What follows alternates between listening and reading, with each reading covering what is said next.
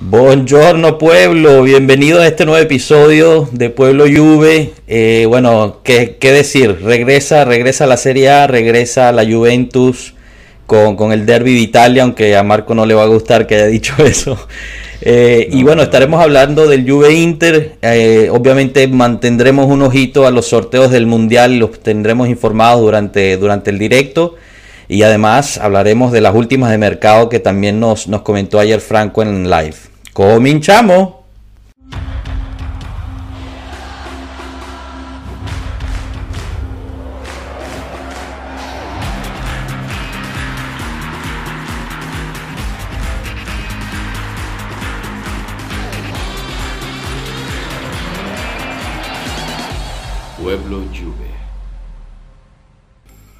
Bueno, bienvenidos, bienvenidos todos, bienvenidos pueblo.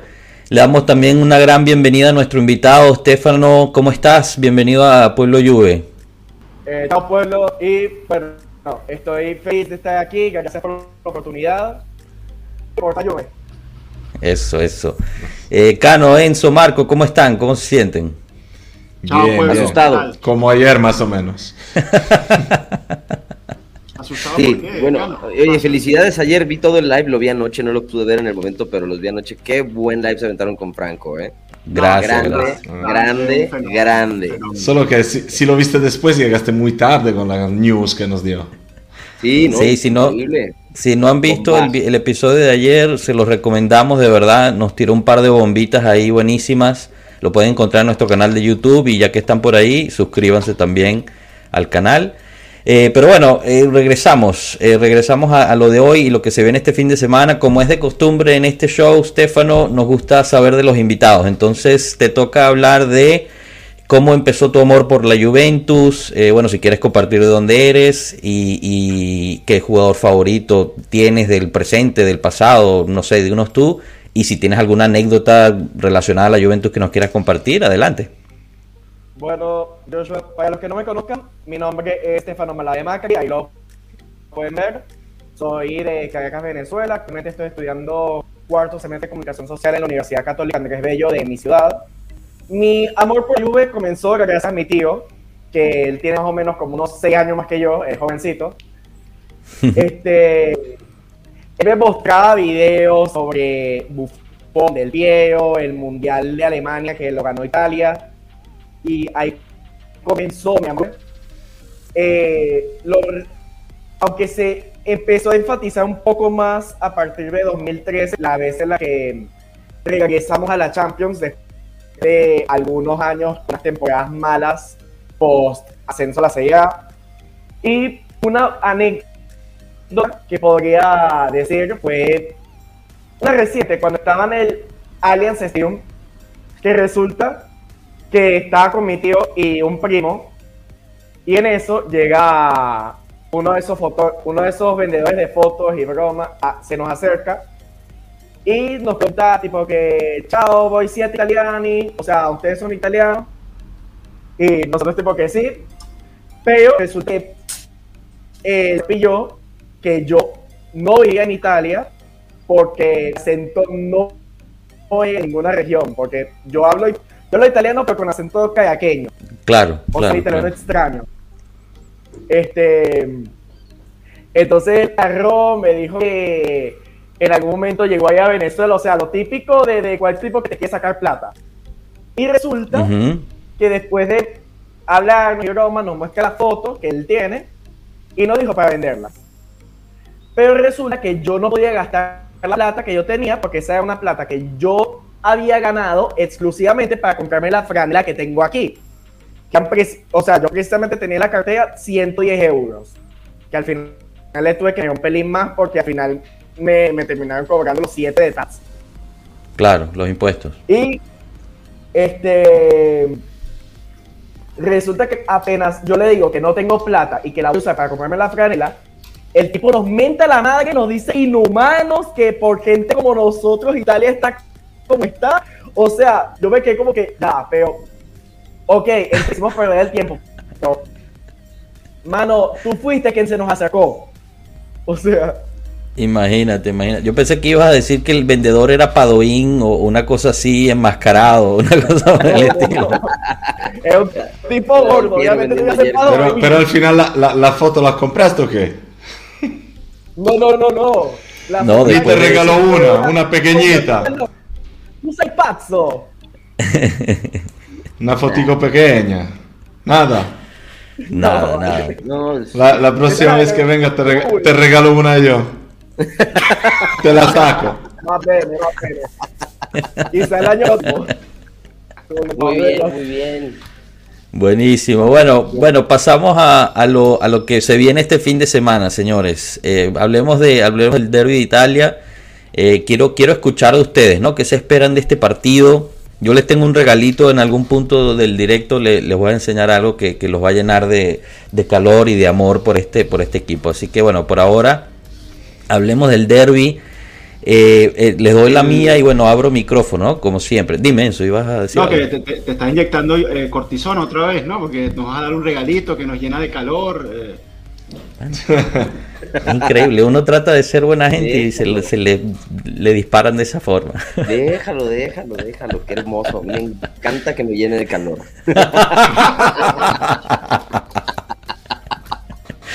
Ay, Dios mío, si no nos cancelan es porque tenemos suerte. Bueno, nada. Eh, Se viene un partido obviamente delicadísimo, delicadísimo, no solo porque es bueno contra el Inter y, ya han cargado el, el digamos, el, el, sistema ya con comentarios de parte del Inter de que ya se esperan favores arbitrales, como siempre, ¿no? Lo mismo. Ellos que deberían hablar ahorita, después de todos los favores arbitrales que han tenido este año, la verdad es que me sorprende que estén diciendo esas cosas. Pero bueno, siempre va a ser un Juve ¿En serio te sorprende? No, es cierto, no me sorprende. ¿Y, qué han hecho de, toda la vida hasta Tienes razón, tienes razón, no es sorpresa. Es Pero que tú no vives en Italia y no puedes vivir esa sensación de que llega el Juve Inter y, y, ahora ya no puede, pero empieza la Gazzetta con la entrevista a Simoni sobre Giuliano Ronaldo del 98 y luego llega la entrevista a Materazzi y luego a Moratti y luego a otro, todos recordando cualquier vaina para echarle mierda a la Juve, ¿no? No, no, claro. Y, eso es la preparación típica, es como casi tradicional. Lo que pasa acá en Italia es esto, entonces que te sorprendas de que estén ahí hablando antes de, del partido Juve-Inter sin ningún tipo de vergüenza, es solo lo normal, es lo que pasa todos los días con Tienes razón, tienes razón. Si, vemos las, las, portadas de los periódicos deportivos, por ahora la Gazzetta y el, el, el Sport se han portado relativamente bien. Pero cada día la portada del Corriere de los Sport es increíble, es, demasiado. Imagínate, esa gente como tiene que... ¿Qué pasa, Rana? Rana, bienvenido, ¿cómo estás? Entrando y saliendo poco a poco, ya hace mucho que me los perdí y tuve que meterme por lo menos un ratito, ¿no? Claro, hacía tiempo que no te veíamos por aquí. Sí, me han estado full en la chamba, pero bueno. Bueno, hay que pagar, hay que pagar. Hay que pagar pañal. Bueno, mire, regresando al, regresando al tema Inter, de, hablemos de, lo bueno. ¿Qué pasaría? ¿Qué pasaría si sí ganamos, no? Nos colocamos dos puntos hipotéticos arriba del Inter, nos colocamos un punto atrás del Napoli, ¿es correcto? Si tengo bien mis cálculos. Sí, bueno, a eso iba. O sea, no solamente es bueno eso. Dependiendo de lo que haga Nápoles también. Claro. Claro. Yo lo que iba, yo lo que iba también es que regresan muchos jugadores que estaban lesionados, ¿no? Y que estaban, que estaban fuera, lo cual es, es buena noticia. Zacarías ya está full. Sí, volvemos, volvemos a tener varios jugadores de vuelta. Zacarías está full. Veo que Bonucci también se rinde con el tenemos a Alessandro de vuelta. No sé si Allegri lo va a poner titular. Ojalá que no. Y. Bueno, ¿tú a quién pondrías? O sea, entonces tú, si, tú, si eres del club Pellegrini. Pero Pellegrini no puede jugar. confío en Pellegrini, pero es porque Alessandro es, intratable. Pellegrini está fuera, ¿eh? Gracias a esta. Por acumulación. Fue amonestado sin ningún motivo ah. en la última jornada contra Salernitana pues y no puede jugar. Entonces será que a lo mejor meten a Chile como, como, lateral invertido. Y quizá Cuadrado juegue por otra banda. Puede ser. ¿Qué sabemos de Bonucci? ¿Y Danilo? De, de Chile o Danilo jugarán, creo yo. Chiellini Delict. Enzo, estás silenciado. no te escuchamos. No, que, que, Bonucci va al banco. Bonucci no está, no está para jugar. No está para jugar. Bonucci va a jugar Chiellini Chiellini de Ligue. Ahora, una cosa ahí, el otro día les mandé un video de videos viejos de, Sandro jugando. Verga, bro, era otro tipo, man. O sea, yo sé que ustedes son medios fanboys ahí, en y Marco, pero de lo que ha hecho últimamente a lo que era, está viendo, o sea, el brother corría rápido, men, se movía, se, se no, pero es tipo de la idea que Sandro sigue teniendo, al, o sea, es el más serio, definitivo es el que tiene más experiencia y es el que tiene más seriedad, sí. Se ha equivocado mucho últimamente y yo creo que es un tema también psicológico porque sabe que queremos deshacernos de él. ¿Eso cómo no te va a hacer afectarte tu rendimiento pero en el yo creo, campo? que eso, ambas cosas son ciertas. O sea, pero también hay que, que... una cosa. Estefano está. está Estefano, hay un delay, hay un delay con Estefano. Estefano, creo que sería bueno recomiendo que reinicies. Estefano está con el, con el ABA de Cantebé. Está con el ABA de Cantebé Yo, yo sugiero como. Exactamente, ya. Stefano, como si fuera Allegri, te aconsejo un cambio táctico de router. Gracias, Stefano. Seguro vas a ver el Gracias. Pon el router en la banda, en la banda derecha. Eh, publicidad, eh, contrata la fibra, fibra óptica de Net 1. Esto es momento de publicidad. Ah, ya, pronto regresa Estefano. Estefano, ahorita te vemos. No, yo lo que, Te, lo que te comentaba acá no es que eh, ambas cosas son ciertas. O sea, que, que Alexandro ha venido desmejorando su nivel es, una realidad, es, obvio. Pero que aún así, en este momento, es el mejor lateral izquierdo que tenemos. O sea, yo creo que ambas cosas son, Sin duda. son, ciertas. Yo estoy de acuerdo, estoy de acuerdo porque aquí René me va a brincar y va a decir que no, denle oportunidad a Pellegrini, Pellegrini, Pellegrini. La oportunidad a los jóvenes, porque en ese, en ese esquema creo que René y yo estamos muy de acuerdo que es momento de darle oportunidad a los jóvenes. A ver, Stefano, Stefano, dinos. Sí. vas a opinar, Stefano. lo que yo iba a decir sobre esa era que quizá es confianza desde que empezamos a tener una alineación con cuatro defensores. Recordemos que el cuadro Juventus se jugaba con 3-5-2 con este con, con extremos interiores. Y él hacía ese labor a pesar de ser lateral izquierdo. Pero lo hizo muy poco, Stefano. Errores, tiene que asumir errores más defensivos y no subir tanto, ahí le cuesta un poco, porque acostumbrado a correr. Y ahora que le dicen, mira, ahora tienes que defender, él parece que no le está sentando muy bien. Pero yo creo que no, creo que Alexandro, o sea, jugó prácticamente nunca con la defensa de 3. Siempre casi jugó con una alineación a 4. Bueno, aquí una, mini pausa. Ya, están empezando a terminarse los grupos en, eh, para la, el sorteo de la Copa del Mundo. El grupo A es Qatar, Ecuador, Senegal, Países Bajos. Ese ya quedó. Grupo C, Argentina, Arabia Saudita, México, Polonia. Grupo D, Francia, el que quede entre Perú, Australia, ese repechaje, Dinamarca y Túnez. Y ahorita, bueno, vamos a ver cómo, cómo va. Alemania. Alemania está, en el segundo bombo. Alemania está en el grupo. sí, Alemania está en el grupo E junto con España y Japón, pero todavía falta porque terminen.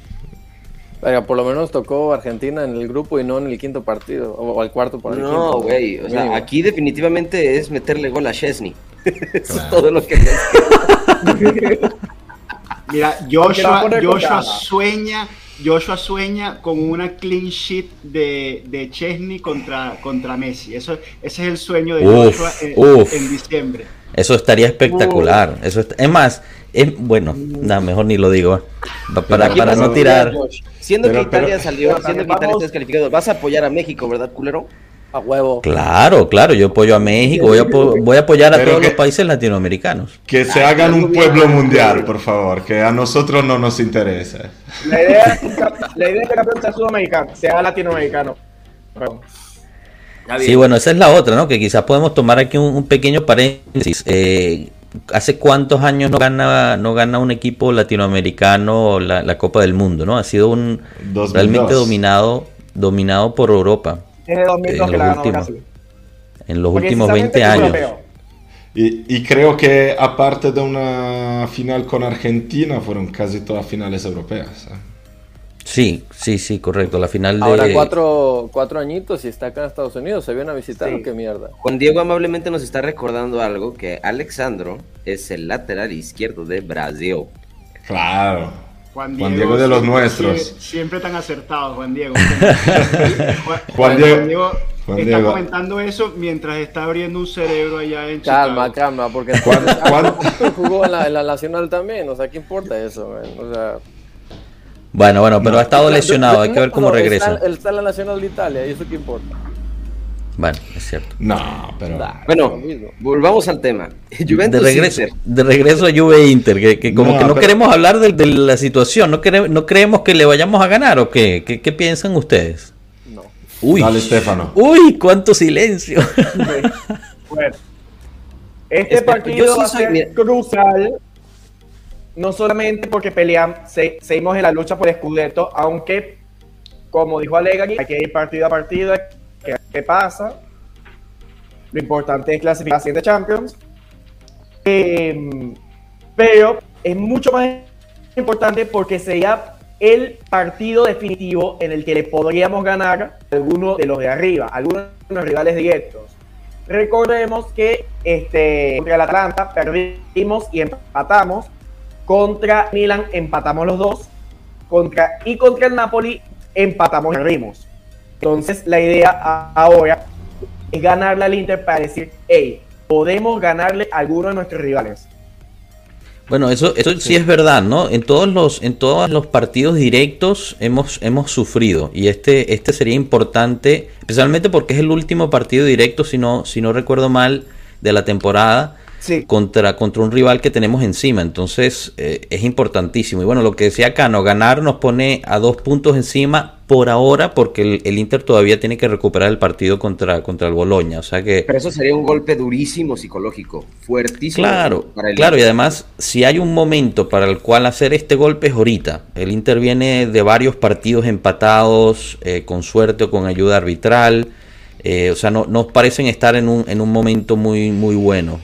Y además tienen una, sensación no muy buena porque Inzaghi históricamente en esta parte de la temporada siempre vio un derrumbe físico y psicológico de sus equipos. Muchas veces con Lazio Inzaghi llegó muy cerca de sus objetivos, pero en los últimos meses fue estropeando todo el trabajo hecho antes. Y Pero sucede lo, que yo... lo mismo con, con Pioli y, y con Spalletti, eh, lo mismo, siempre pinchan al final de la temporada. Yo creo que ellos, ellos arrancan muy fuerte y después físicamente les pasa factura a los tres. Claro, nosotros estamos en una posición incómoda porque tenemos tres por arriba. Yo creo que cada una de las tres eh, sea recuperable, pero creo muy difícil que se caigan las tres y, nosotros también. De todas maneras, eh, el partido del domingo es un partido duro y yo creo que en este momento, o sea, la, la tabla habla y no somos favoritos, tenemos algo más porque jugamos en casa, pero ya jugar en casa con este estadio no es que te dé nada más. Bueno, pero el estadio está, o sea, los boletos están vendidos a la totalidad, ¿no, Marco? Debería ah, ponerse bueno, el ambiente, ¿o no, o no piensas? Bueno, no es que sea automático, que cuanta más gente, mejor sea el ambiente, eso es claro, el tema. Pero... y sería, creo que el primer partido de la temporada en cual pueden ir 100%... Sí, es el primero de la temporada con eh, regreso al 100% de, las, de los uh, tickets vendidos. Ya. Hago, hago, una mini pausa aquí porque ya terminó el sorteo, entonces para los que nos están siguiendo pueden ver cómo terminó. Aquí se los pongo en pantalla. Estos son los grupos. Eh, cabe re, o sea, recalcar que en el grupo D, E y B están los repechajes que aún no, se han concretado. Entonces queda, queda por, saber exactamente quiénes, quiénes son los que están, los que están en esos grupos. Pero bueno, así terminó. ¿Y cuál es el de la muerte? Buena pregunta. España-Alemania. Está bastante balanceado, la verdad. Yo no veo un grupo de la muerte. Sí, el grupo E, pero donde tengas España y Alemania. Claro, donde tengas España, Alemania, yo creo que ya eh, dos, dos, tan gordos no los tienes en ningún otro grupo. No, pero eso era normal, o sea, a menos que le hubiese caído a Qatar, tenía que ser así. quizás quien más fácil lo tiene es Brasil o Francia, ¿no? Viendo cómo, cómo hicieron sus calificatorias. Ojito Portugal que vuelve a estar con un grupo después de 2014. Sí, pero Portugal tiene un grupo complicadito, ¿eh? lo estaba viendo ahora. es seguramente el equipo mejor, pero. Uruguay gana Corea del Sur. Grupo F flojito, el grupo F, Bélgica, Canadá, Marruecos, una Croacia disminuida, un grupo flojito el F. A mí, perdón, lo que me parece curioso. El grupo C, el grupo C bueno, el grupo C está entre Argentina, México y Polonia, ¿no? Pobres árabes. Van a ser como el centro de un gangbang ahí. Bueno, lo que pasa es que también están más cerca de su país, quizás les, les, favorece. A mí me parece curioso el, a mí me parece curioso el grupo A, porque imagínate, Países Bajos, si estaba en el cuarto bombo o en el eh, tercero ahí, estaba en y el le segundo. cayó, estaba en el segundo. Pues, sí. De todas maneras le cayeron bastante fácil. O sea, quien le tocaba Qatar como como primer bombo seguramente le iba bien. No me digas que estás que estás insinuando que en la FIFA, Marco, por favor. ¿Estoy insinuando qué? Que hay corrupción en la FIFA, ¿cómo te atreves? Eso no existe. No era penal. Pero eso, eso no es consecuencia de lo que dije. ¿eh? Ah, ok, ok. Eso era. Bueno, bueno, bueno. Era penal. No, Cambiamos ya de. Cambiamos, ya, ya terminó lo de la Copa del Mundo. Ya podemos hablar de la lluvia. Dale, dale, dale, ah, cámbialo, Eso va a estar deprimido por los próximos cuatro años, creo yo. Pero bueno. Eh, no, deprimido no, pero ya, eso. Es los grupos, un minutico y ya está. Y nos vamos a hablar otra vez. Háblame de Vlaovic. ¿Cómo, ¿Cómo, ven a Vlaovic ahí de nueve contra, contra Skriniar? No, porque no va a estar, no va a estar de ¿no? No va a estar de, o de juega Skriniar pero yo te digo que de, los tres abajo del Inter, este año el que peor jugó es, uh, es Debris. ¿eh? Y bueno, pero es el, que, el que está acostumbrado también a darle, digamos, un poco de equilibrio a esa saga de, tres, ¿no? Es un poco el Bonucci de la, de la situación cuando es defensa 3. Yo no sé si Skriniar eh, vaya a poder hacer ese, ese trabajo con un D'Ambrosio. O sea, es que tú, tú imagínate D'Ambrosio, o sea, el paupérrimo nivel que tiene que ser Morata para que no se lleve a D'Ambrosio. O sea, es que si no se lleva a D'Ambrosio, dime tú. Pero, mira, que, mira que cuidado con D'Ambrosio, ¿eh?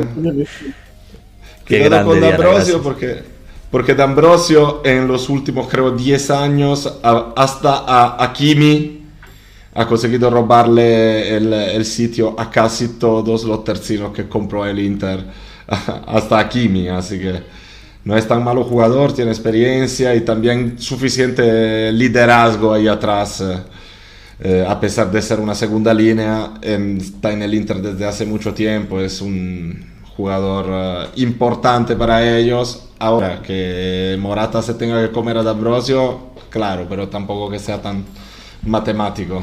Pero entonces no juega Gosens, ¿no? No creo. Deberían jugar Dumfries y Perisic, si no me equivoco. Ok.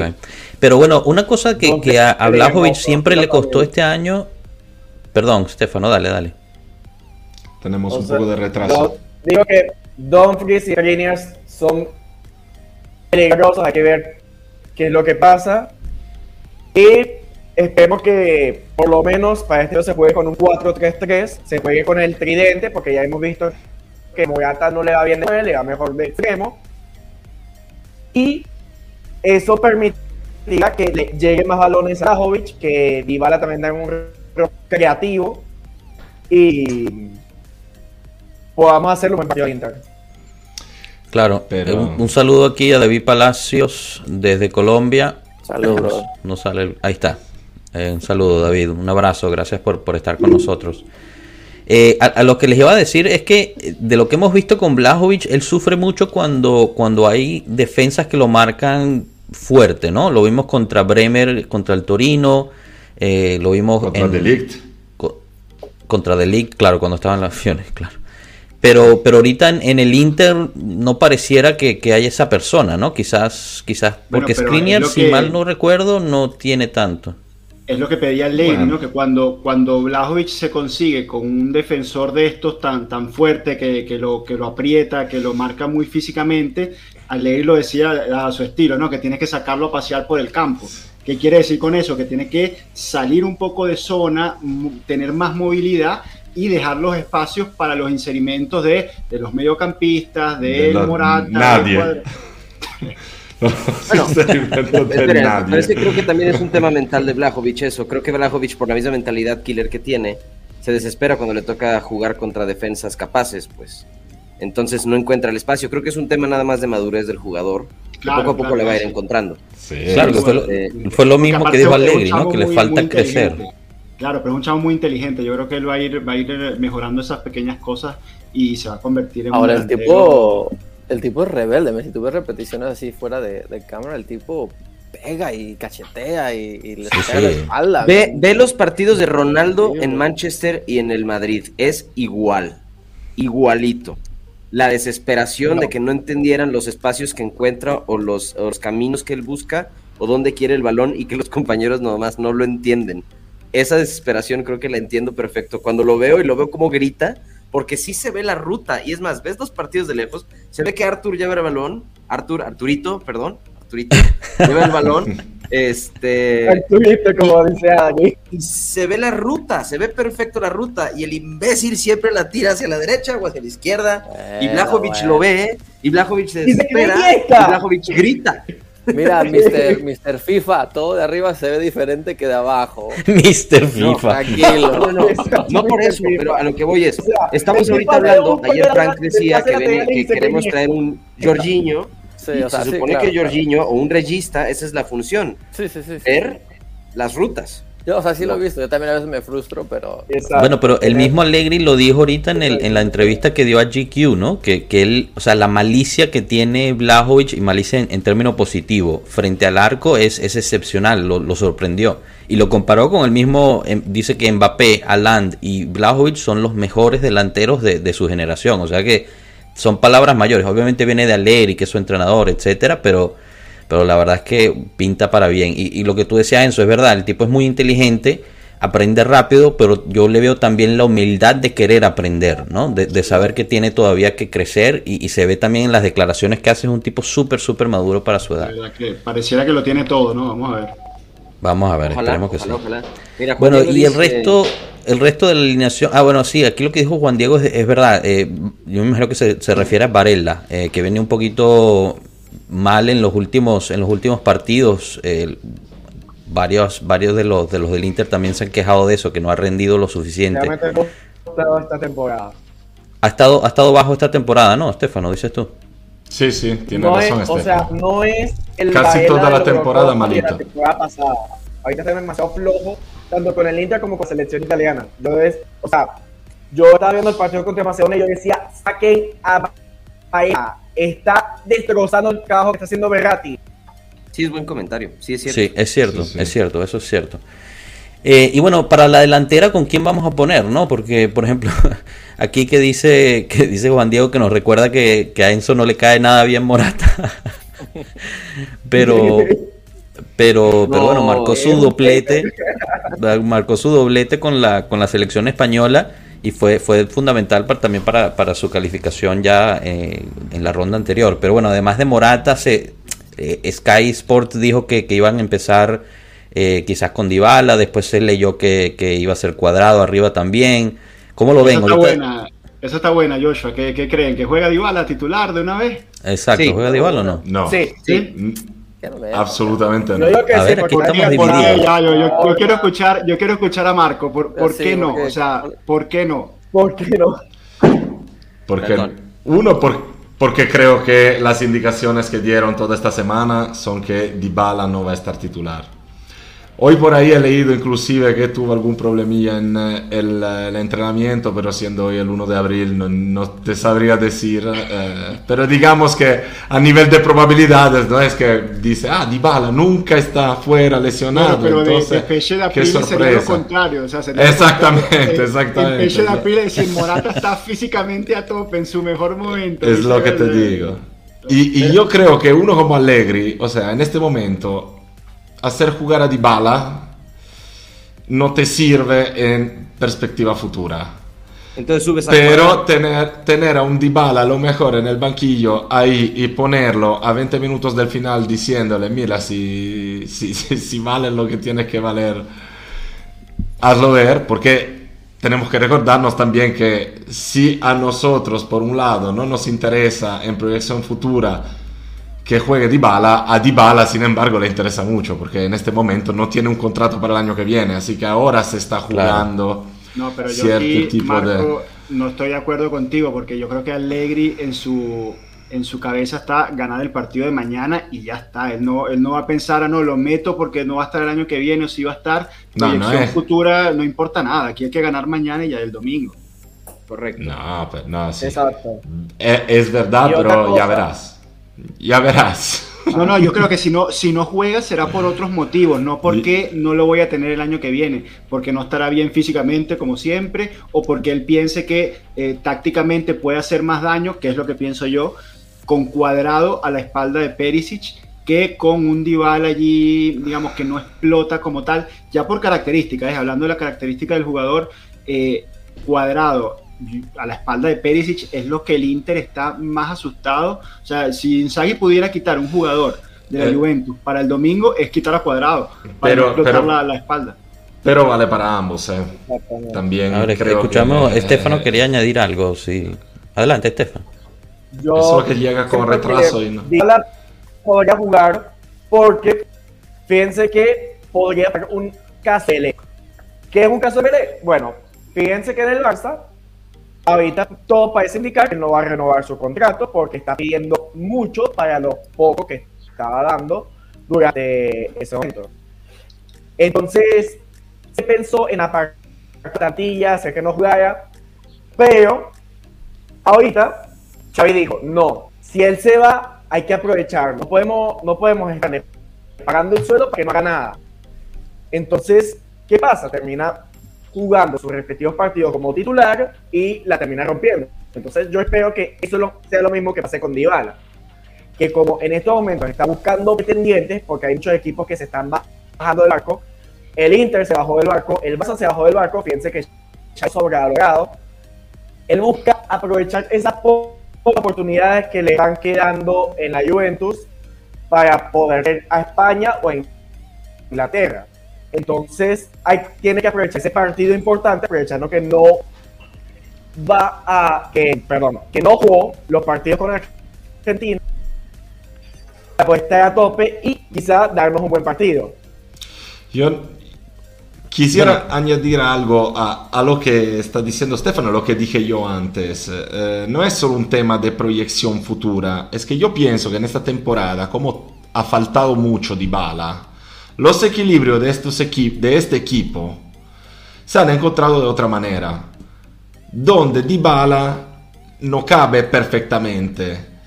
Para que eh, Dybala pueda caber ahí, habría que hacer otro tipo de alineación, que no es la que se ve mañana, porque si ponen a cuadrado, probablemente regresa Zacarías, es probable que Vlaovic juega seguro, yo creo que este hueco lo cubra mucho mejor Morata que Dybala, por lo que hemos visto hasta ahora y por lo que es el equilibrio que encontró Allegri en los últimos meses. Eso, eso es cierto, ¿no, Marco? Lo que tú dices y también, digamos, yendo, yendo a lo que dice, lo que dijo Estefano y Enzo, que, que es parte también lo que nos dijo Franco ayer en el, en el directo, de que no hay equipos que se estén matando por tratar de llegar a Dybala, ¿no? Por tratar de firmarlo. Y, parte de eso es, sí, la cuestión física, el no poder quizás confiar en él por, por la mayor parte de la temporada, pero también es una cuestión táctica. No es fácil alinear a Dybala, ¿no? Necesitas ver cómo juega con el resto del equipo.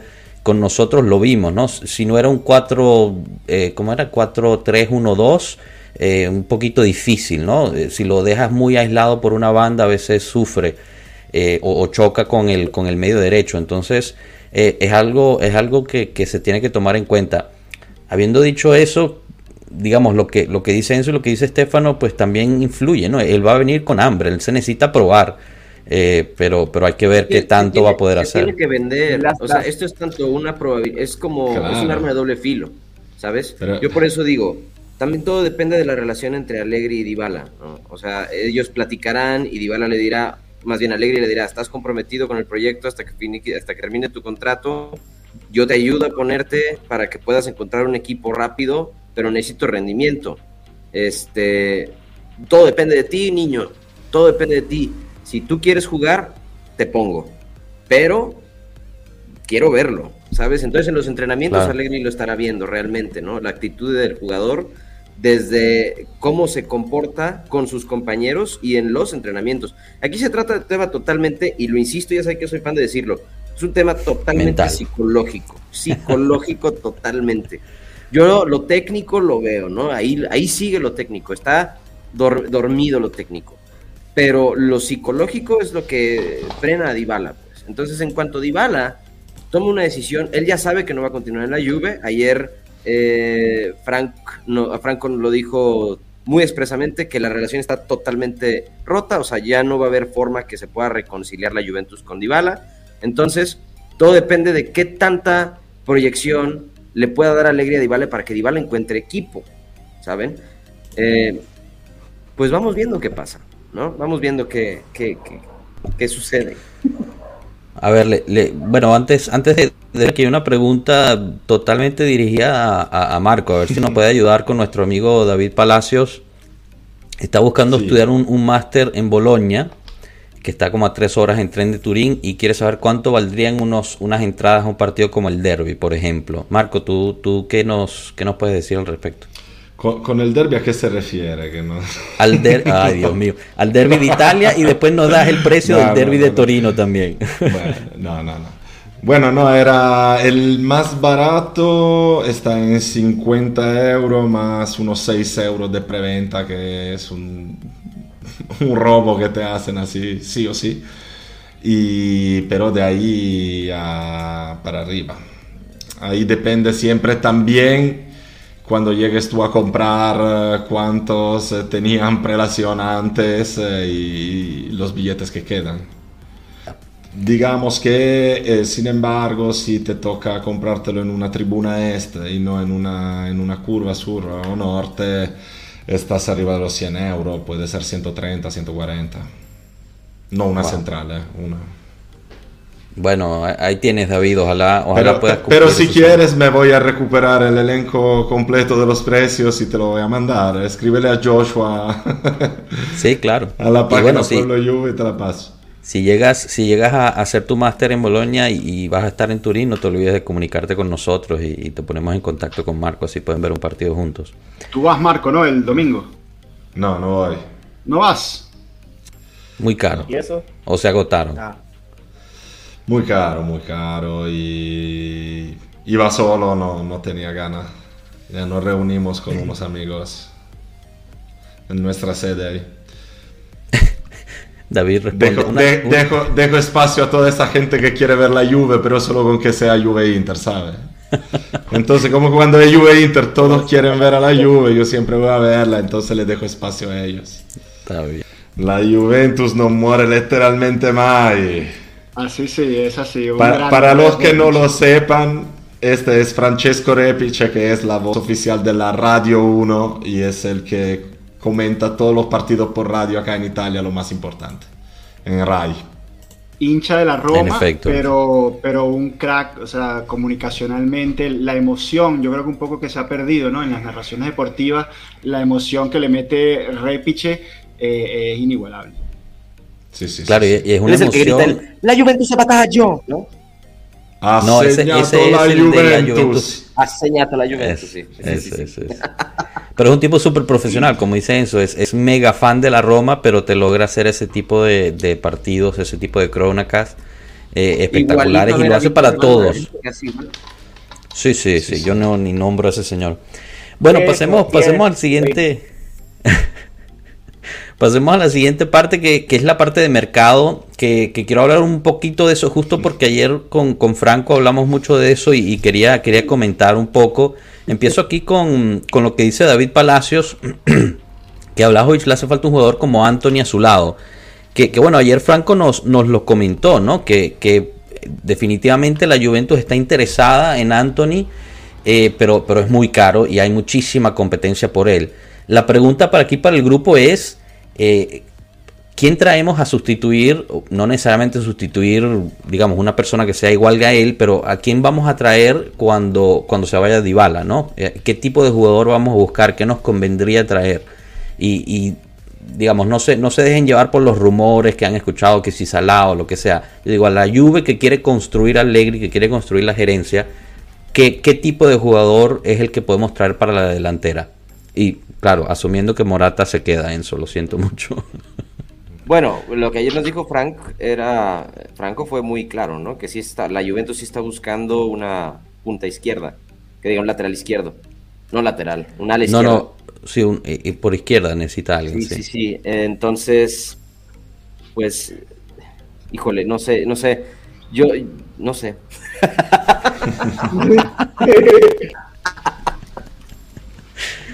Stefano, ¿tú tienes alguna idea? Mi opción favorita para el lateral izquierdo, yo sé que no va a llegar, pero una parte de mí tiene fe, así como tengo fe en la Vino Tinto. Y, o sea, si yo fuese a Yeli, yo ficharía a Lodi, el del Atlético de Madrid. Un hombre que te defiende bien, que te ataca bien, que sabe cómo estar en el área rival, sabe cómo bajar y lo considero de los laterales izquierdos más completos actualmente, que, realmente hay muy pocos, sinceramente. Y también considero que necesitamos un MCO, un medio ser ofensivo. Y esa sí la tengo un poco difícil, no sé, yo quisiera que la Juve en todo caso llegase a fichar a, a, lo, a lo que se rumoran a, a, a Saniolo quizás, pero eso que pide la Roma por él está, está como complicado. Sí, no, yo, la, verdad es que Saniolo tampoco es que me convence del todo, ¿no? Eh, además, la Roma está pidiendo 50 millones, creo que nos dijo Franco ayer, pero, pero no sé si sería eso. Enzo, yo, yo sé que tú a Saniolo le tienes un, un, digamos, un huequito en el corazón, ¿no? Saniolo es un crack. Saniolo eh, técnicamente es muy bueno. Pero claro, hay, muchas hay muchas dudas también. Yo no apostaría por él a pesar de que me gusta el jugador, pero es una apuesta que en este momento la Juve no está o no debería. Eh, es una, una, apuesta de muy alto riesgo para este momento histórico de la Juve por, por el tema físico y, y, también por la colocación en campo, porque si nosotros eh, estábamos hablando de que Dybala era de difícil colocación y lo que nos ha dicho Frank ayer era que estaba buscando más bien un jugador para hacer un 4-3-3 más puro, eh, pues Zaniolo no es un extremo puro. Eh, Zaniolo no es, eh, digamos, es más parecido a Dybala eh, que a Chiesa, es decir, más un jugador de enganche, de media punta, que parte de la banda, pero con siempre la tendencia a ir hacia el medio. Es mucho más parecido a Dybala en general. Entonces, si tú estás buscando un extremo puro para hacer un 4-3-3 con Chiesa en una banda y alguien en la otra para alimentar a Vlaovic, Zaniolo no es ese jugador. No, no, digo, se me ocurren varios, ¿no? Se me, ocurre el mismo Coman, eh, Rashford. Eh, pero Coman igual los mismas, las mismas dudas físicas que, siguen siendo las, mismas. Mane, Sadio Mane sería un fichajazo. Eh, hasta el mismo, ¿sabes quién? Nos, habían ofrecido a, Depay, ¿no? Depay, puntero izquierdo. Nos habían ofrecido en, el, en el invierno. Pero tú, tú no eras que eras en contra de Depay. O recuerdo de mal. con Tinaza y, y según siento que no cuadraría para la Juve porque él todavía no termina de, de acostumbrarse a los equipos de alta de Fíjense que cuando estaba en Países Bajos explotó. Se fue a una que cayó su nivel, se fue para el Lyon, ahí volvió a, repuntar, y eso hizo que el Barça, que está en el Barça, comenzó un poquito bien con Kuman, pero ahorita Xavi no le ve no, no le ve esa chispa que, debería tener. Así que no, sé si sea viable traer a Depay.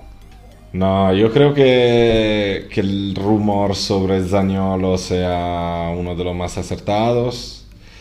No concuerdo del todo con eso. A mí Zaniolo no me parece tan técnico y tan dibala. Es un jugador más parecido a, a Chiesa como características porque tiene como mucha explosividad y, yo creo justo por eso que las dudas sobre Zaniolo sean de tipo exclusivamente físico, porque nosotros ya tenemos en casa una apuesta así, porque tenemos ya otro jugador explosivo que tuvo una lesión importante como Chiesa, tenemos que ver cómo va a regresar Chiesa claro. y no podríamos eh, tener a dos jugadores que esperar, porque ya sabemos también que cuando uno regresa de ciertas lesiones, no solo le hace falta tiempo, sino que le hace falta jugar.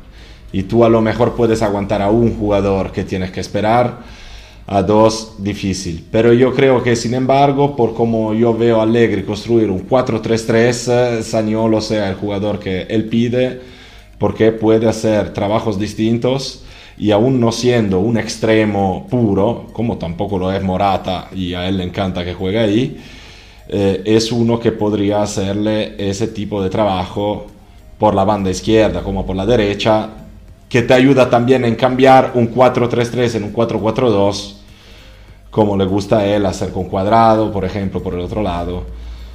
Es un jugador interesante como características, pero una apuesta que yo no haría, digamos así, para hacer un resumen. Pero bueno, lo, otro y, lo que nos puso David es que, o sea, Saniolo se sabe que es juventino, ¿no? O sea, eso yo creo que ya es el peor secreto y, eso es importante también, ¿no? Lo vimos con Chiesa, o sea, una persona que, que sienta la franela, que, que digamos, entienda lo que es el peso de la franela de la Juventus, eso siempre es bienvenido, que, es parte de lo, de lo que se está hablando de italianizar un poco más el, la Juventus, ¿no? Ahora, les voy a preguntar algo no tan popular. Eh, ¿Realmente qué tan grande es el hueco que deja Dybala? Siendo que estamos acostumbrados a jugar sin Dybala. La verdad, pues, o sea... Eh, eh, es un hueco grande que pero ya dejó. O sea, es un hueco que ya, ya tenemos. Ya es el problema. es un hueco grande. No es que lo absorbimos, pero, pero ahí está. Entonces, realmente, ¿qué jugador puede llegar a mejorar? Saniolo, pues, pues, pues Saniolo puede ser. Híjole, Espérate que estaba hablando Stefano. Perdón. No, eh, lo que está diciendo con Saniolo, que, es, que se parece un poco más a Chiesa, creo que no podría ser porque recordemos que Chiesa todavía sigue recuperando lesión y no sabemos qué tan resistente sea. Ojalá él no sea un caso Anfati que se lesionó por una duración relativamente larga y una vez que vuelve se vuelva frágil. Entonces necesitaríamos una forma de, llenar ese hueco que tenga que, tiene Chiesa. Mientras que con Dybala ya, ya hemos podido poner el hueco. Pero habría que ver, tomar en cuenta la gran cantidad de jugadores cuyo contrato expira a fin de temporada. Claro, claro. Ahora, algo, algo que no hablaron ayer con, con Frank, que, que, con Franco, perdón, que me quedó como al aire, es qué va a pasar con los juveniles, qué va a pasar con eh, Fagioli, qué va a pasar con Rovella, qué va a pasar con Miretti, qué va a pasar con Zule. Eso, es para cuando regrese que nos hable de Alexandro y después de los jóvenes, porque en 35 minutos, 40 minutos, no, cambia todo. No, pero eso es una buena pregunta, Cano. Sí, sí, sí, no, no. Bueno. una pregunta a ustedes porque sé que de pronto los mismos del equipo de Pueblo Juve diferimos mucho en el manejo de, la, de los jóvenes, ¿no? Entonces, la Juventus ve a los jóvenes como assets para hacer operaciones económicas o los ve como assets para mejorar el equipo? Yo te, respondo, yo te respondo con, mi opinión, eh, más que con mi opinión, con lo que pienso que van a hacer eh, basado en lo que nos dice Allegri todos los días, que los jóvenes tienen que hacer un percorso, que lo llama él, tienen que hacer un camino. Entonces, nos ha demostrado que el camino no es saltar de la sub-23 al primer equipo Allegri nos ha demostrado que el camino en, en el que ellos creen es que de la sub-23 tienen que ir a otro equipo en Serie B, jugar en Serie B, luego ir a un equipo menor en Serie A y luego si en ese equipo menor en Serie A logran destacar y, piensan que está listo, entonces ir al primer equipo. Y basado en ese camino, el que está más cerca o el que estaría más cerca de lograrlo sería Robella, que también incluso se rumoreó en, invierno, eh, que podría, podríamos haberlo traído eh, directamente en el invierno y al final no se hizo. Pero basado en eso, eh, la respuesta sería Robella al primer equipo a completar una batería de 5 o 6 mediocampistas. luego los que ya están en Serie B, llámense Fagioli, Ranocchia, etcétera, irían a un equipo en Serie A y Miretti iría a un equipo en Serie B. Ese sería más o menos el, eh, y sobre también aplicaría la parte de Pajoli dijo que él ya no iba a aceptar préstamos, que se quedaba en Juve o lo ah, vende. que se vaya para el coño entonces. Bueno, ya, ya, ya, veremos, pero, pero tampoco, o sea, yo creo que ese discurso que hizo Allegri, que fue claro, pero que no sea tan dogmático, o sea, si luego uno tiene las, las cualidades, juega, porque eh, a mí ese cuento de que Allegri no, no hace jugar los jóvenes, seguramente no es un jugador que pone 5 o 6 personas de 18 años sin miedo. Pero los que los buenos siempre han jugado también con Allegri. ¿eh? El mismo Ken en su primer año de Juve, es Allegri que lo pone con 16 años y luego a su regreso, porque ya lo manda un año en préstamo, lo pone ahí y se pasa la segunda mitad de la temporada jugando casi siempre, entrando en el segundo tiempo, pero jugando casi siempre y llegando a marcar 8 o 9 goles, así. Y estábamos hablando de un tío de 18 años crecido en las juveniles de la Juve. Lo que nosotros tenemos que entender es que por mucho que digamos, ponle ahí a Miretti que hizo eso, ponle ahí a, a yo que sé, De Winter, Allegri los ve a todos los días en los entrenamientos, porque hay 4 o 5 jugadores de la Under 23 que no se entrenan con la Under 23, se entrenan todos los días con el equipo titular. Y lo que se hace en esa cancha sirve también para evaluar el percurso de crecimiento de un jugador. Si Allegri te dice que un jugador no está listo, a lo mejor se equivoca, pero él seguramente tiene mucho más elementos que nosotros para decir eso. No se puede decir porque el Barça pone a Gaby de 17 años nosotros tenemos que poner a Miretti de 17 o 18 años. Porque nadie de nosotros sabe si Miretti vale Gavi. No, definitivo, definitivo. Pero, por ejemplo, entonces seguimos entonces con la... O sea, estamos viendo la reconversión que está generando el Barça, ¿no? Porque ahorita el proyecto de Xavi es apostar a los jóvenes, ¿no? Entonces... Sí. Y, pero sí, sí está generando cambios en el Barça. O sea, estamos viendo una versión del Barça no prime, no increíble, pero es un Barça que está trabajando. Entonces, la apuesta a los jóvenes en cierto momento puede ser un camino, sí o no. Tiene que ser un, complementario, se dice así. O sea, yo espero que en el futuro lo que pase en la Juve es que haya establemente dos o tres elementos así que te llenan y te completan tu equipo. Porque si tú consigues, logras poner a un Mueretti, a un Fagioli en el equipo, eso tampoco te quita sitio en la lista UEFA y en la lista de, de FIGC.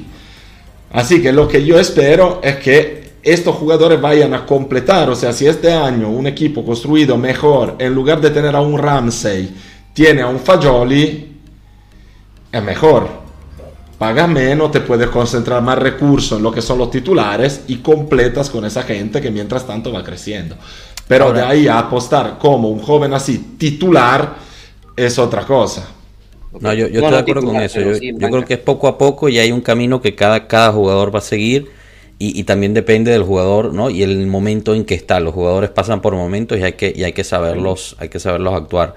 Eh, lo de Robela es interesante porque como dijeron, es, se quería que, se, que, llegara ya en, enero, no se pudo por la cuestión eh, del contrato, pero algunos rumores empiezan a, moverse que la Lazio está interesada en Robella. Entonces mi pregunta aquí a ustedes es, ¿usarían a Robella para traerse a, a Milinkovic Savic? O apostamos por, o apostamos, espérate, no estoy diciendo que son lo mismo o apostamos por los jóvenes, porque todos los que dicen que los jóvenes, los jóvenes, los jóvenes. Pero a ver, o sea, si, si, Lotito eh, mañana se despierta y, se convierte en un tipo coherente y quiere negociar con la Juventus, aceptando a Robella como parte de cambio por Milinkovic Savi, bueno, obviamente que hay que ir a por ello de, de, inmediato, pero eso no, yo creo que no es fácil. Por supuesto entonces, entonces lo que estamos hablando aquí es que los jóvenes italianos van bien hasta cierto punto. O sea, estamos, estamos dispuestos a... yo no lo estoy comparando con Milinkovic Savic, fue lo primero que dije. Yo dije, si es, si es parte del cambio, o sea, Robela más 60 millones por Milinkovic Savic, ni lo piensas. ¿Dónde, hay que firmarlo? Exacto. Entonces estamos regresando, estamos, por eso estamos regresando al punto anterior que habíamos hablado. O sea, todos decimos hay que usar los italianos, hay que italianizar la Juventus, pero en el momento que se presenta la oferta para traerse a Milinkovic Savic, a la vez los italianos. Pero, por supuesto, porque la Lazio con Robella, con Romagnoli eh, y, con, Luis Alberto va a salir quinto sexto y va a estar bien. Van a entrar en Europa League y van a ser todos felices. Y si ganan el derby, salvaron la temporada. En cambio, la Juve esto no le Como yo, como yo, Enzo. o sea, podemos decir pero contarle ganar la Inter todo bien. No, por ejemplo, Federico Gatti. No, entendiste, Stefano. No hablo de Inter. el derby para Marco es únicamente Torino. Sí, sí, sí. ¿Gatti se va prestado o resta? Interesante lo que dijo ayer Franco sobre eso. Eh, que, que, se podía usar como palanca para, llegar a Bremer. Yo, yo eso lo debe saber bien porque ve todos los partidos de, Gatti ahí en, en No, pero bueno, lo que yo lo de Bremer honestamente lo veo absolutamente complicado. O sea, ya, ya según lo que se dice es que ya está muy avanzado con el Inter y la tendencia es que se vaya al Inter. Yo no, no, no, no creo. Mira, yo lo pongo, yo lo pongo de esta forma. Zacarías llegó a la Juventus cuando tenía opción de ir al Bayern Múnich. Yo creo que un factor importante para eso fue que el papá era juventino. Aunque sea un factor del 5%.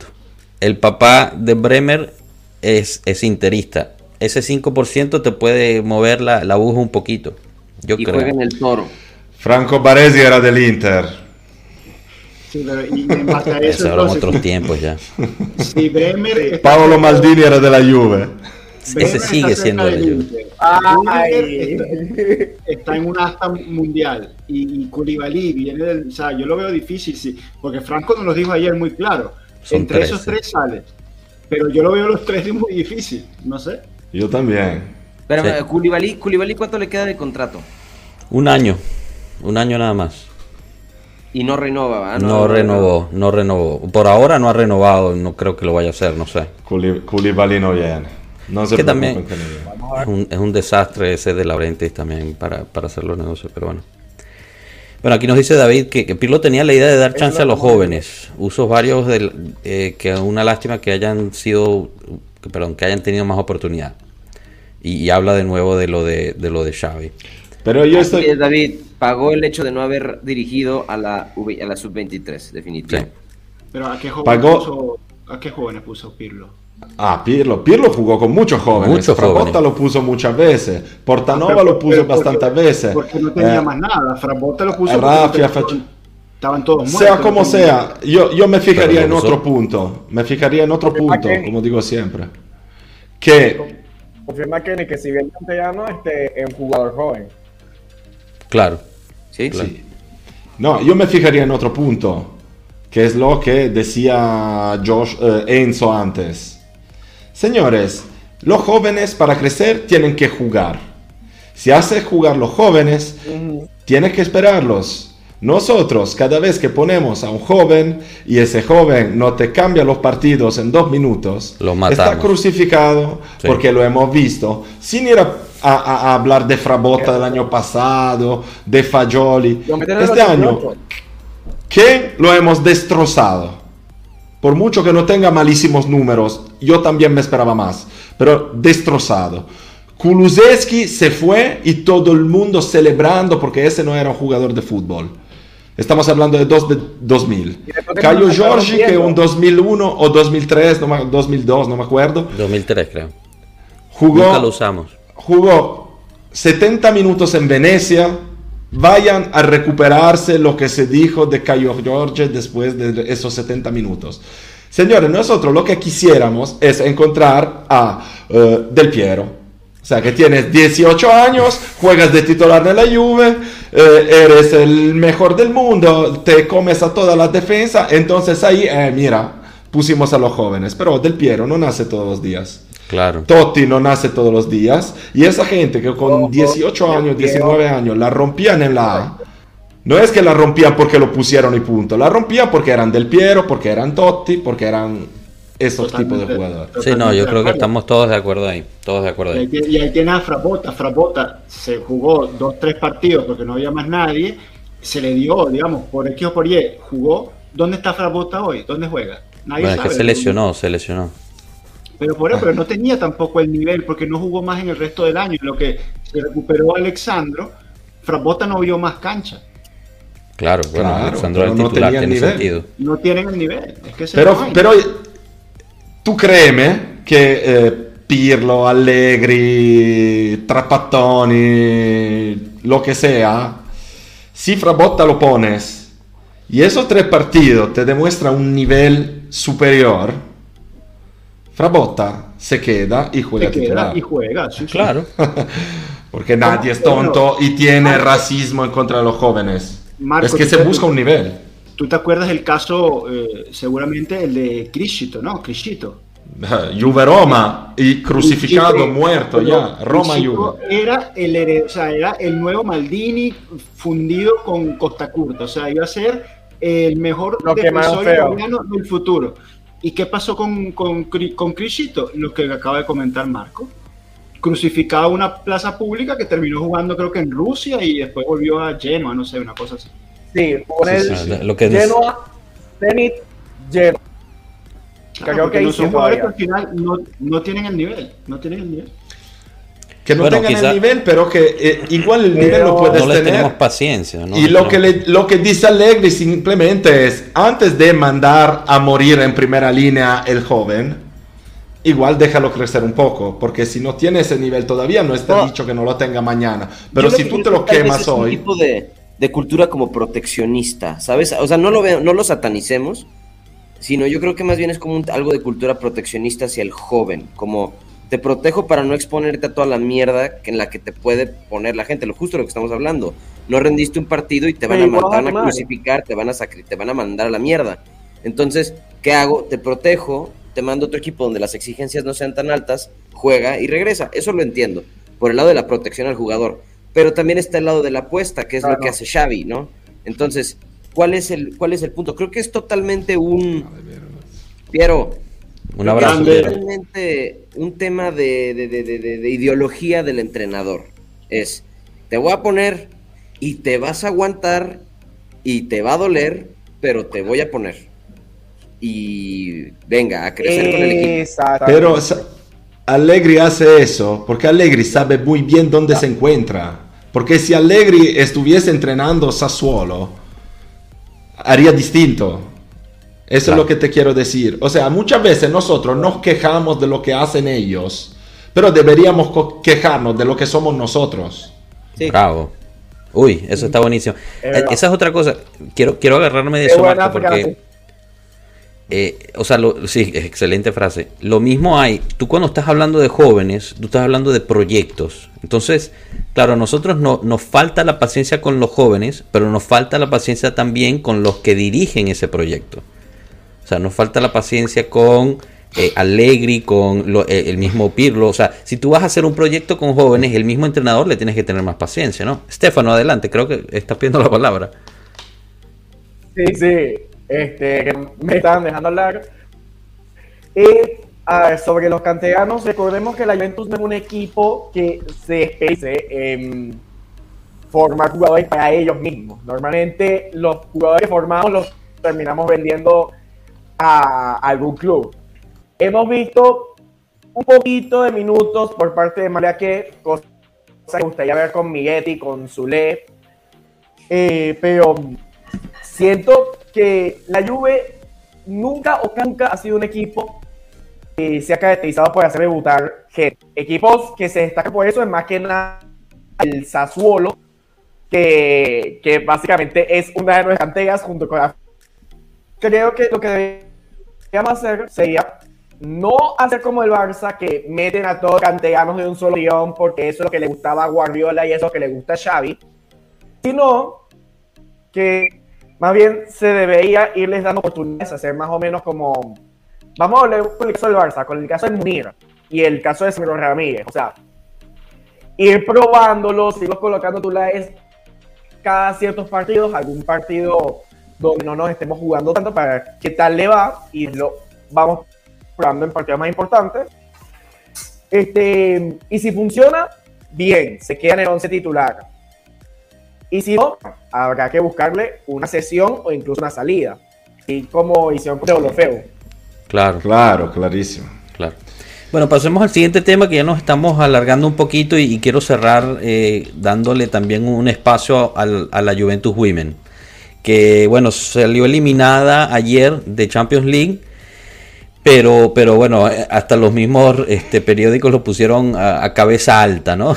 Altísima. pero, pero bueno, quiero, quiero tomarnos unos minutos para, para realmente entender lo que ha creado el proyecto de Juventus Women en, en, la Juventus. Ya lo hemos tocado algunas veces, pero hay que recordar que este equipo solo tiene cinco años de existencia. Cinco años, sí, cinco años de existencia. Exacto. ¿Cómo? Y, y el, digamos, es primer año que pasa que siquiera entra a la Champions League, ¿ok?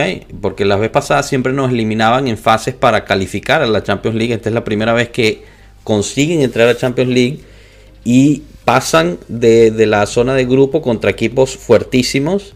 El Wolfsburg.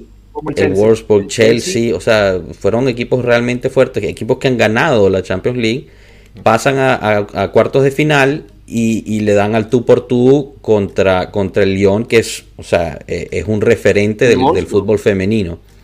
Entonces, eh, no solo eso, fueron, han sido, fue el primer equipo en la historia femenina que le gana un cuarto de final al Lyon. O sea, bueno, ya con eso les digo todo. Entonces, realmente lo que se está construyendo para mí en la Juventus, en, el lado de femenino, es espectacular. Y la llegada de Montemurro ha, cambiado la diferencia. No, y se nota el enfoque de Montemurro, de, de un equipo europeo. Muy, muy aplaudible, porque aparte yo creo que esto también es mérito de Agnelli, se tiene que decir, Agnelli ha empujado muchísimo el proyecto de Juventus Women y, esto con la finalidad de que todo el calcio femenino crezca, ¿no? Entonces, a mí me da mucho gusto, te digo, la verdad apenas este año me estoy empezando a empapar, siendo muy honesto, me estoy empezando a empapar del calcio femenino y del, y del fútbol femenino como tal, eh, pero me da muchísimo gusto ver lo que está pasando. Lo que pasó en el Madrid-Barcelona, 91 mil personas viendo a las mujeres, Dios mío, qué maravilla. Este, espero que eso se replique en todas las ligas y en todas las competencias. Y me encanta, ¿no? Me encanta ver eh, a la gente apoyar de tal forma, empezar a meterme a Twitter y ver que realmente hay un rush fuerte por apoyar a las mujeres. Me gustó mucho. Pero hablando del partido específicamente, eh, pues bueno, obviamente marcando lo obvio, el León era un monstruo, ¿no? Te lo dijiste, un trabuco, un trabuco incansables, era algo, los desbordes por las bandas eran algo inabatible. Eh, pobre de la capitana Gama, eh, se vio... Se la comieron, por Se la comieron, horrible. Entonces, creo que todavía, mira, hubo, hice un comentario, se lo hice, de hecho estaba viendo el juego, y, me empecé a dar cuenta, y creo que a, a las women en general les falta como conciencia de su espalda. No sé si tiene lógica lo que estoy diciendo cuando reciben balones, a veces son muy apresuradas para mover balón y no se dan cuenta de qué tantos jugadores tiene alrededor de ella. Entonces, eh, la posesión es todo un tema, no sé si es un tema de, calidad técnica de nuestro medio campo, pero eh, yo sí las veo como reciben el balón. Rosucci encontraba de repente los caminos, pero tanto trataba de abrir, no, no, cambian de, campo. Em, de pronto se atoraban mucho con las salidas, habían decisiones extrañas en lugar de despejar, hacer pases al interior, em, decisiones que creo que, bueno, nosotros estamos acostumbrados a ver el, fútbol masculino, sabemos que hay como los nos absolutos que pasan mucho en la liga femenina, a lo mejor cambian, a lo mejor cambian porque el rendimiento y la velocidad no es el mismo, eh, bueno, no voy a decir rendimiento, la velocidad no es la misma, este, pero Creo que solamente falta mejorar nuestro juego de posesión.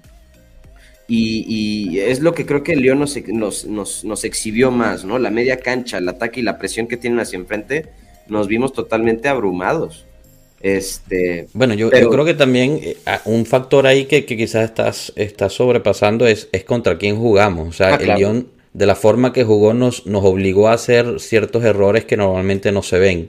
Y, otra de las cosas que yo creo que sí, en los 180 minutos la, la Juventus Women pudo haber mejorado fue el mejor uso de jugadas a balón parado. Desperdiciamos muchísimas oportunidades. En el primer tiempo hubo tres claras de gol. Sí, sí. Stefano, ¿tú querías añadir algo de, la Juventus Women? Sí, yo vi ese partido y igual que y siento que tiene razón con lo que dijo Cano, que ellas, que la Juventus Women generalmente es muy frontal. Ellas no se fijan en lo que tienen al lado, lo que y eso ha hecho que la posición de muy absurda. Yo las veo yo tipo que ¿cómo tuvo perder la pelota así? O sea, a lo mejor ya son profesionales y uno veo uno se da cuenta de esos pequeños detalles y uno dice tipo que si tú eres profesional, ¿cómo tú no te vas a fijar en quién tienes, quién tienes alrededor? Porque cualquier persona que tenga, cualquier persona que tengas ahí al lado, teniendo tú el balón en la pierna, te puede agarrar, te puede empujar, pum, te quita el balón así fácilmente. Y eso es lo que le ha pasado mucho a, a nuestra a ragazze. Y, Oye, pero Bonancea, maravillosa. Marco, estás en mute. has hecho lo que... Decía Montemurro out a este punto. de los tres goles del, del León. Sí, sí, es sí, cierto. No, es cierto. Y la calidad, la calidad, ella a un cierto punto salió la calidad mayor del León, tenía mayor calidad y se vio. Nos metieron un gol que hasta en, o sea, en fútbol masculino donde normalmente los ritmos son mucho más elevados, o sea, llegaron con tres pasajes al centro del área y esa se comió literalmente a Gama con un tacón no, fue un jugador. Fue un gol espectacular, o sea, uno de los mejores que he visto últimamente en el fútbol en general. Sí, sí, sí. Gama un, poquito. Un poquito rugama. rugama. No, es cierto. Yo creo que en los 180 minutos el Lyon siempre fue superior, te lo digo. O sea, eh, eh, se nota, se nota el, nivel de experiencia en la Copa, se nota cuánto han invertido en, en jugadoras. Eh, pero bueno, en, Turín tuvimos la suerte de estar en casa y salió la garra y pudimos, pudimos ganar ese partido, pero hay que ser sinceros, la vuelta de ese partido llega cuando le, cuando le expulsan a, una jugadora al Lyon, cuando ya tenemos una superioridad numérica.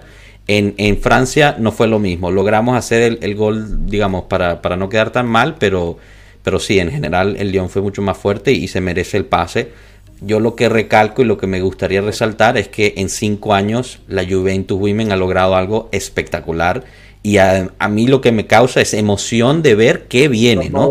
¿Cómo vamos a estar el próximo año? ¿Saben si sigue el proyecto de abrir el estadio para las Women en Vinovo?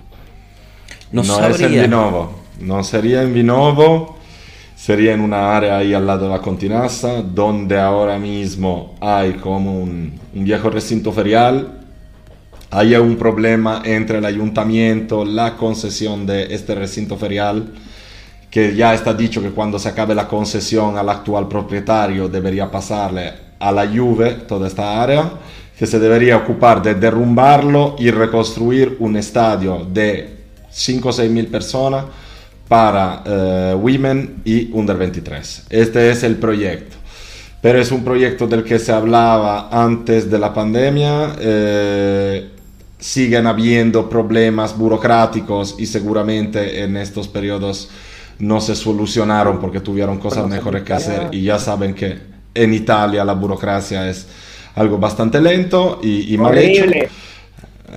Así que es un proyecto que seguramente está ahí en alguna gaveta, en algún cajón y cuando será el momento se sacará, pero no creo que sea ahora.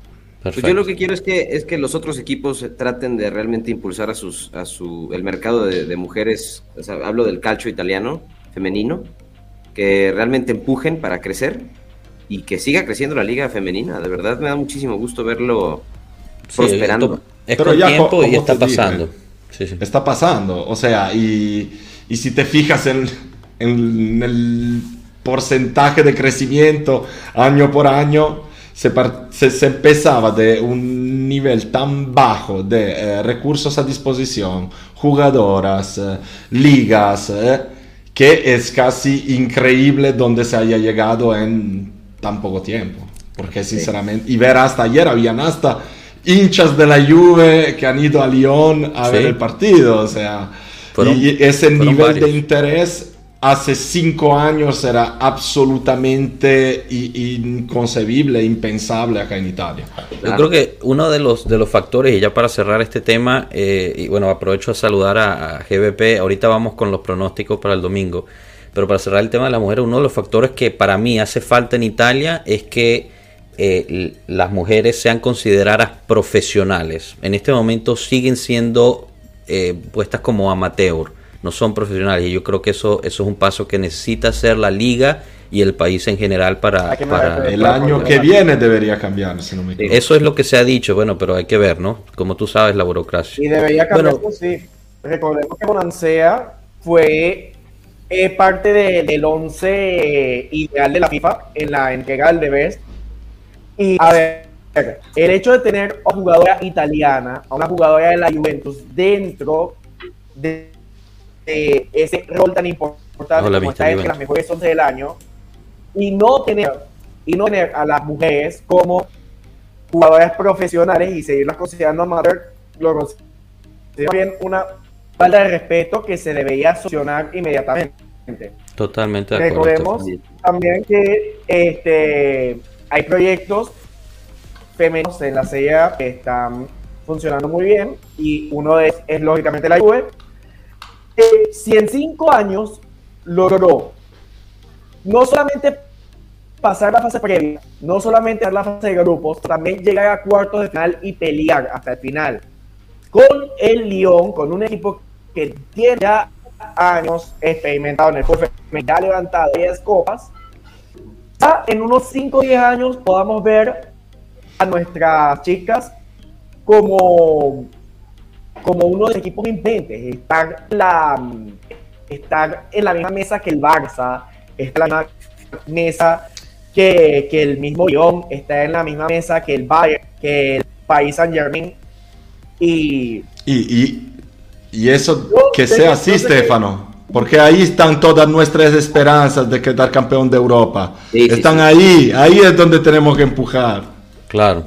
hay que aplaudirle a Girelli, Bonancea, eh, Grosso, grandes jugadoras. Bueno, señores, ya no, nos estamos pasando un pelín, así que cerremos, cerremos con los pronósticos. Eh, yo sé que Enzo nunca da pronóstico, así que no, no, no lo, a menos que te quieras, te quieras mojar hoy para dar pronóstico, Enzo, no sé. No, yo para, para compensarte voy a leer el, el pronóstico de, Tato que nos está siguiendo. Un saludo, Tato, nos hiciste falta. Aquí lo tienes, aquí lo tienes. Juventus 3, Inter 0, Sergio Serafín. Aquí quedó, ya grabado, vamos a ver. Que lo busquen y... ¡Vamos! Que, lo busquen el domingo por la noche, ¿eh? Sergio Serafín en Twitter. arroba Sergio Serafín. Cano, Estefano, Marco, ¿algún pronóstico de ustedes? Mira, yo sabes que a mí ese tipo de pronóstico no me gusta, pero quisiera aprovechar de ese momento para, para, para hacer otro tipo de pregunta y de preguntarle otro pronóstico. O sea, estamos en 993 seguidores en Twitter. ¿Cuándo vamos a llegar a mil? Vamos, vamos, vamos. que pueblo, que díganos algo. Llamen a su primo y, que le digan de poner un follow, a su abuela. algo que regalarles y no nos dejan regalárselo. Es lo peor, ¿no? Claro. Sí, pero lo que pasa es que, que después Joshua viene y dice que, tiene un regalo y, pone un video, entonces la gente pensará, no. Además pone un video que no se escucha, no se ve. Un video que, no se escucha. Ahí perdimos dos seguidores, estábamos en 995. Seguro. Increíble, increíble. Uno trata de hacer algo bonito para ustedes. Estefano, dinos, dinos tu pronóstico. Yo normalmente cada vez que doy un pronóstico, las cosas me sal, las cosas me terminan saliendo al Voy pues Joshua, un pronóstico. Lo que, está, votando la gente, lo que está votando la gente en OneFootball, que por cierto Ahí pueden verlo con tiras Pero un pronóstico, Estefano, te, te entiendes mucho. Di, un resultado, no, no, no, toda esta historia. Un 57% de probabilidad de, ganar la Juve. 39 no, del Inter y 8% viejo, No sirve, no sirve. Claro, y creo que ganamos 2 a 1. No, no sirve. 2 a 1. 2 a 1, 2 a 1. 2 a 1, Stefano Malavé, Macri, domingo por la noche en Twitter. Aquí todos vamos a salir pagando. Cano, tu pronóstico. Yo digo que quedamos 2-0 Juve y si tienen problemas conmigo me pueden buscar en Twitter. Me, llamo arroba Enzo. Este...